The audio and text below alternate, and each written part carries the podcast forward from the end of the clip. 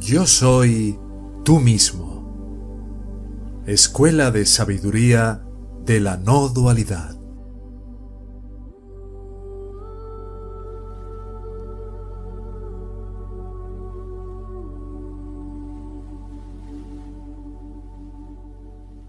reflexionar de, de Manana que te hace como, bueno, pues ver lo que, lo que tienes más claro, lo que no, y ver un poco por dentro eh, tu comprensión de la, enseñanza.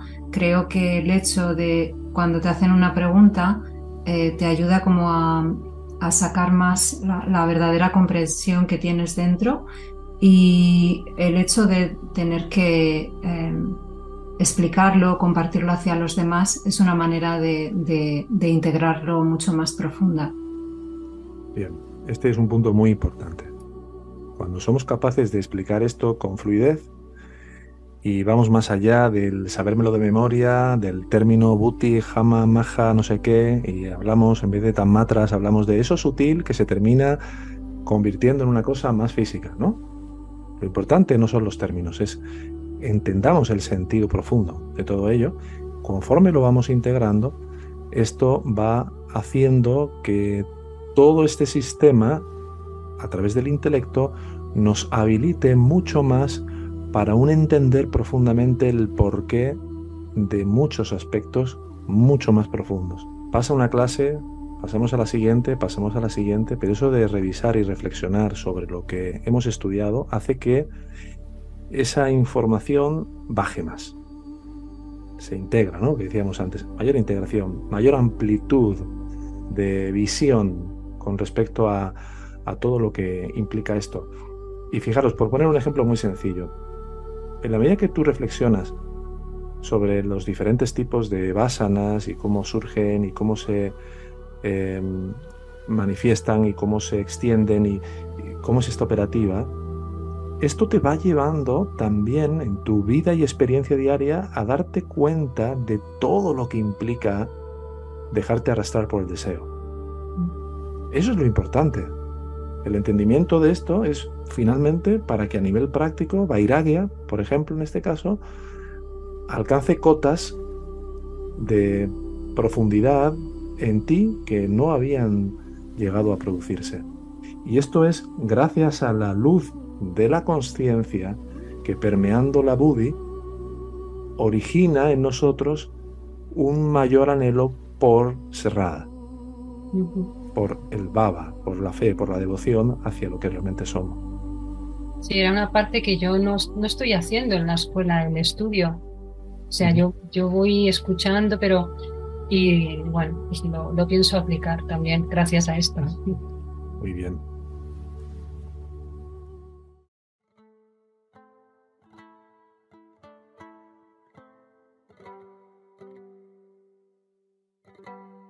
En el texto que, que, os compartí al principio de la clase, que es de día a día con Bhagavan, fijaros cómo termina, ¿no? Y Bhagavan continuó la tarde con un cuaderno estudiando todo lo que Ribu dijo en los Upanishads de no sé qué, ¿no? ¿Por qué hacía Bhagavan esto? Porque a veces eh, aparte de estar en silencio la mayor parte del tiempo, pero porque otras muchas veces delante de los propios discípulos, delante de los propios devotos, estaba allí con las escrituras, reflexionando. Eh, ¿Por qué? Para dar este ejemplo de la importancia que tiene entender que si nuestra manera de operar en este mundo, mientras estamos identificados con el cuerpo, es fundamentalmente a través de esta herramienta que conocemos como el intelecto o la buddhi, tenemos que utilizarla sabiamente para que nos lleve más allá de ella. Evidentemente, como la autoindagación no hay nada. Si te vuelves hacia adentro, no hay nada de lo que hablar aquí. Pero sabemos que los interludios entre estar autoatento y no, una de las mejores cosas que podemos hacer es reflexionar sobre esta enseñanza. Porque es lo que va a incrementar esta motivación por ir. Y claro, hay dos tipos de manana, podríamos decir. Hay un manana, que es el manana menos importante, que es el tema que pueda tener que ver con reflexionar sobre cuántos cuerpos hay y cómo se llama este y cómo se llama el otro, ¿vale? Pero hay otro manana que sí es el más fundamental. que es el que nos hace reflexionar hondamente sobre todo lo que tiene que ver con los ejes o los pilares fundamentales de Viveka, Vairagya, Bhakti, eh, eh, cómo, es el desprendimiento de la ilusión, del agarre que este ego tiene hacia todas las formas.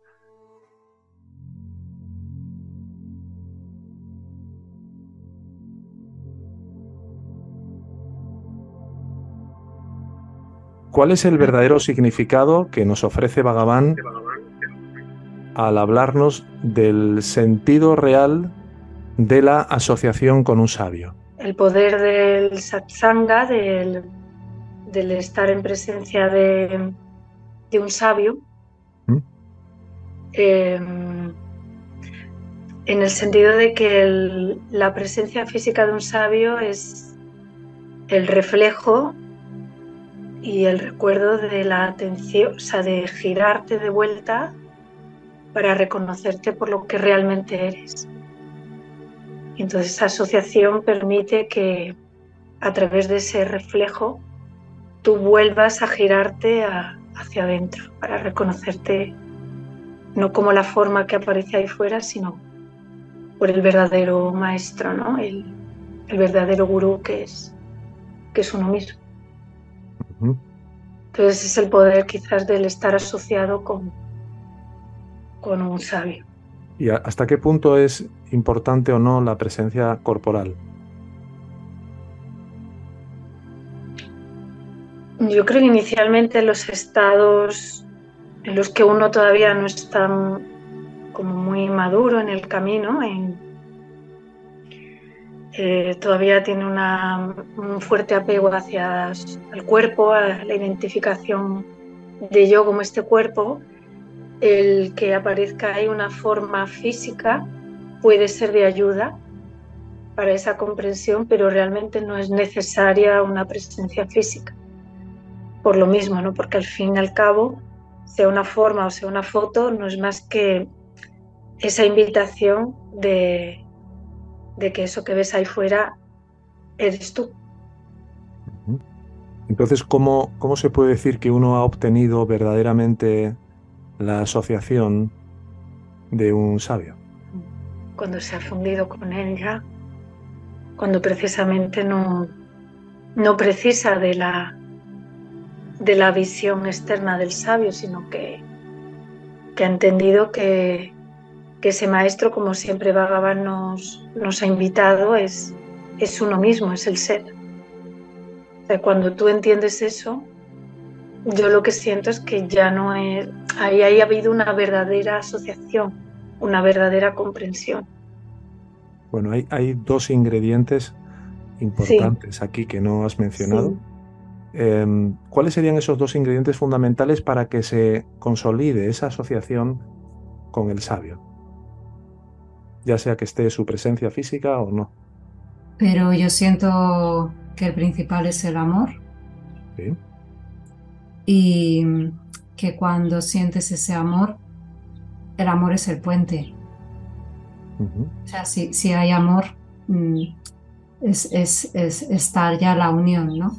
Eh, un, em, un, ejemplo que no sé si se lo he escuchado contar, o aquí en la escuela, o a Michael James, o a alguien, em, en el que hablaba de que eh, hubo como una, una, historia ¿no? en, la que, en la que una devota em, que iba siempre a ver a Bhagavan, pues en esos momentos eh, no podía ir porque le venían a visitar una familia o algo así.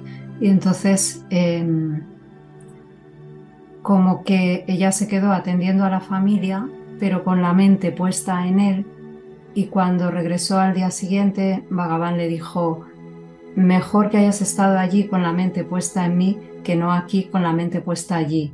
Entonces, eso mm, yo lo interpreto como que, que, en tu mente esté siempre su presencia. O sea, que, que en el corazón, que en la mente... Mira, esto me ha encantado, que, me ha encantado que lo expliques así, Nuria. Porque, fijaros, el otro ingrediente era la fe porque es el combustible del amor. Pero no hace falta decir la palabra fe Cuando uno ha entendido algo, uno puede utilizar otras palabras y tiene que ver justo con lo que estás diciendo tú ahora. Cuando uno tiene las palabras del gurú, tiene la sensación en uno mismo de que esas palabras son como flechas que están mm, dirigiéndonos a la experiencia de ese amor que nos conduce finalmente a, la realización, no necesitamos decir fe. Es eso. Esa presencia del sabio, del gurú en tu corazón, es lo que incendia el amor. Es lo que activa que autoindagues. Por la fe, por el valor que tiene para ti el sabio.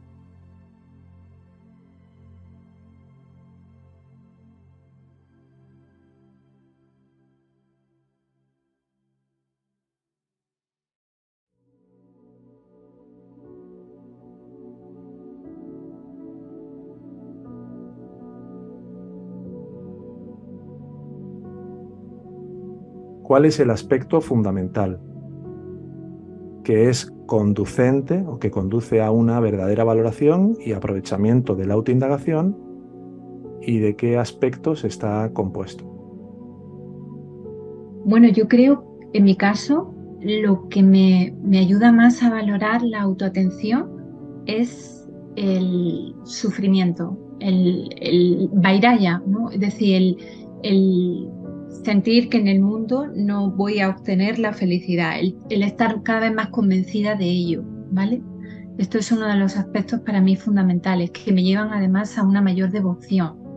No sé si, pues eso, no sé si, si te refieres a esto, pero es lo que me viene en este momento. Pero fíjate en la pregunta, ¿qué es, cuál es ese aspecto que nos permite poder valorar y por lo tanto a partir de ahí aprovechar.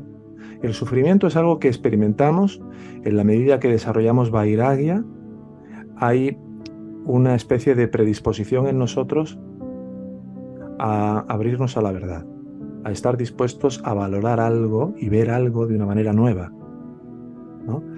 Entonces, ¿cuál sería ese aspecto que nos permite verdaderamente poder valorar y aprovechar la autoindagación una vez que hemos experimentado y pasado por ese sufrimiento que nos quema, que nos curte, que nos depura.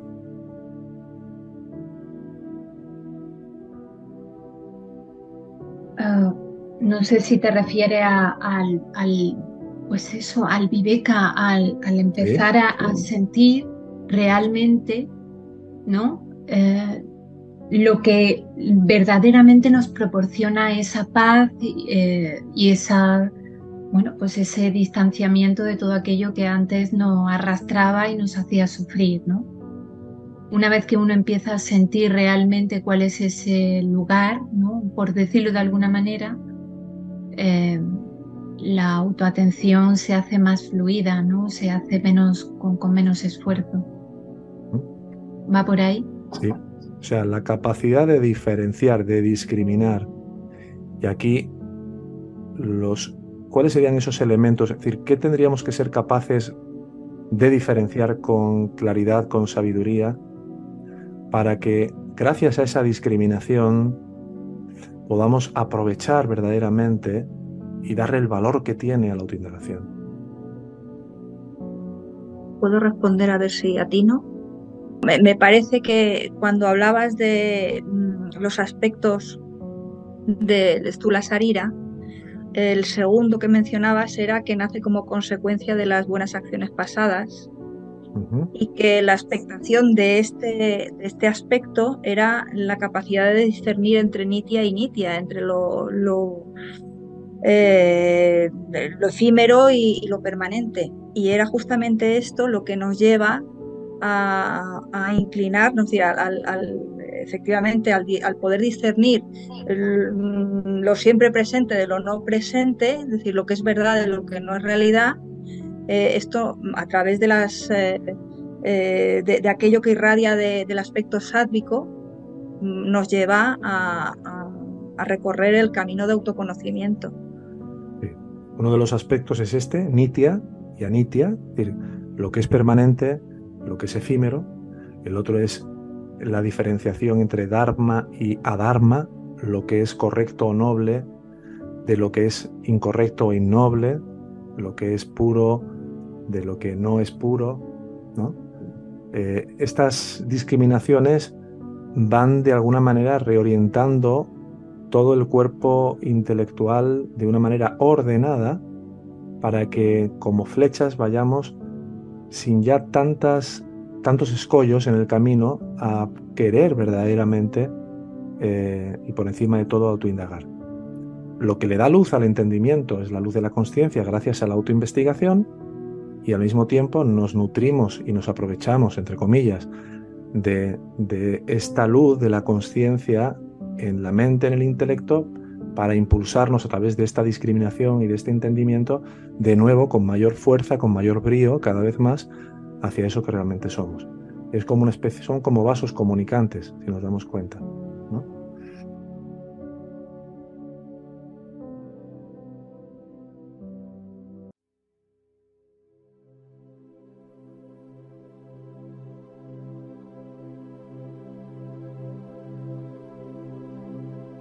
yo valoro tanto este conocimiento, ¿no? Y sobre todo ese flechazo de Ramana, de, eh, de, que hay un edificio gigante y el tipo agarra una flecha sola y le pega en el punto débil del cimiento que es el yo falso.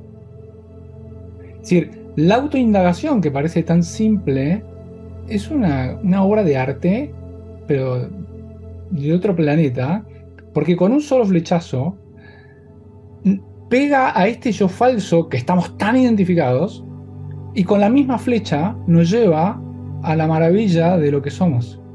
A mí me parece de una, eh, de una belleza, de una precisión, de una, de una cosa tan sublime, ¿no? Que, nada, lo, quiero comentar porque me parece mm, eh, casi, no sé, de, una precisión de un cirujano increíble, ¿no? Y la, efectividad además que tiene, ¿no? Cuando la, simpleza, la, no sé, a mí me, cada, cada vez que profundizo y lo uso, digo, qué increíble es esto que nos están dando, porque se de, todo un edificio viejo se cae, digamos, lo que es para Occidente, por ejemplo, ¿no? La noción de quién, quién creo ser, que es, está tan eh, olvidada, contaminada, ¿no? En esas oraciones que usamos todo el día, y con una sola flecha, sacarnos del infierno y ponernos en el cielo no tiene, no, se puede ni expresar lo que significa. Esa, valoración que se denota claramente de tus palabras tiene que ver con la fe que hablábamos antes, que decía Nuria, ¿no? Eh, ese sentir esa emoción y ese regocijo interno de saber de lo que estamos hablando aquí. No estamos en una clase de no sé qué, de espiritualidad. Estamos hablando de la ciencia del lanzamiento de la flecha que derrumbará completamente el edificio en llamas de esta falsa ilusión que llamamos vida. Vida como cuerpos, vida como personajes, vida como egos. Pues es una bendición eh, que sientas eso, hermano, porque cada uno de los sentires tan genuinos que apreciamos en, cada uno de vosotros hacen que estas clases sean muy, muy valiosas para todos, los primeros nosotros, ¿eh? por tener la mm. oportunidad de, aprender también en cada una de vuestras declaraciones de fe, porque esa fe, esa, ese amor por la enseñanza, ese amor por la verdad, no se puede enseñar, se puede transmitir en cierto grado, pero es el combustible número uno para que el edificio caiga.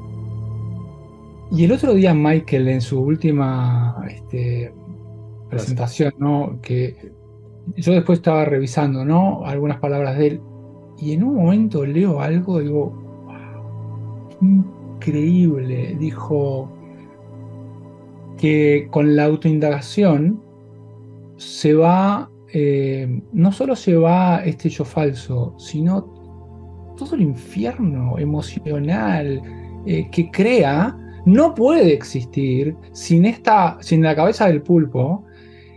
Y me parece tan increíble que si vos cortarle la cabeza, que todo lo demás no puede permanecer. Es decir, esa certeza, esa seguridad, ese poder, porque es poder puro, ¿no? Con una flecha, saber que te vas del infierno y entras en el cielo, y decir, pero, eh, eh, pero es, las escrituras deberían decir solo esto, es decir, ¿qué más? E, es impresionante. Todo lo demás es simplemente para convencernos de que lo verdaderamente importante es lanzar esa flecha. Y la diferencia entre Vagabán y todo el que anda aprendiendo a lanzar con arco y flecha es que él sabe el punto exacto. Ya le, ha, dado, ha tirado el, edificio entero al suelo y te está diciendo, nos está diciendo a todos aquí, esto se hace así. Y mientras vas aprendiendo y vas lanzando, cuando no quieras lanzar la flecha, mira, aprende este conocimiento que lo único que va a hacer es mentalizarte o motivarte o convencerte o lo que quieras para que solo estés lanzando con la flecha. Hasta que hay un momento que solo estás con la flecha. Y no hay otra cosa que estar ahí, en ese lanzamiento, que es ese permanecer completamente.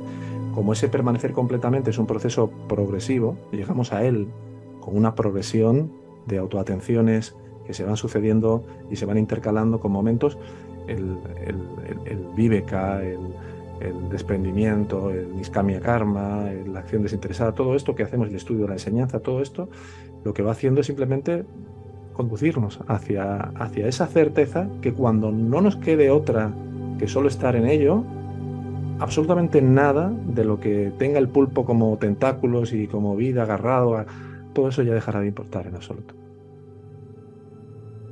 Pues gracias por tu compartir, hermano.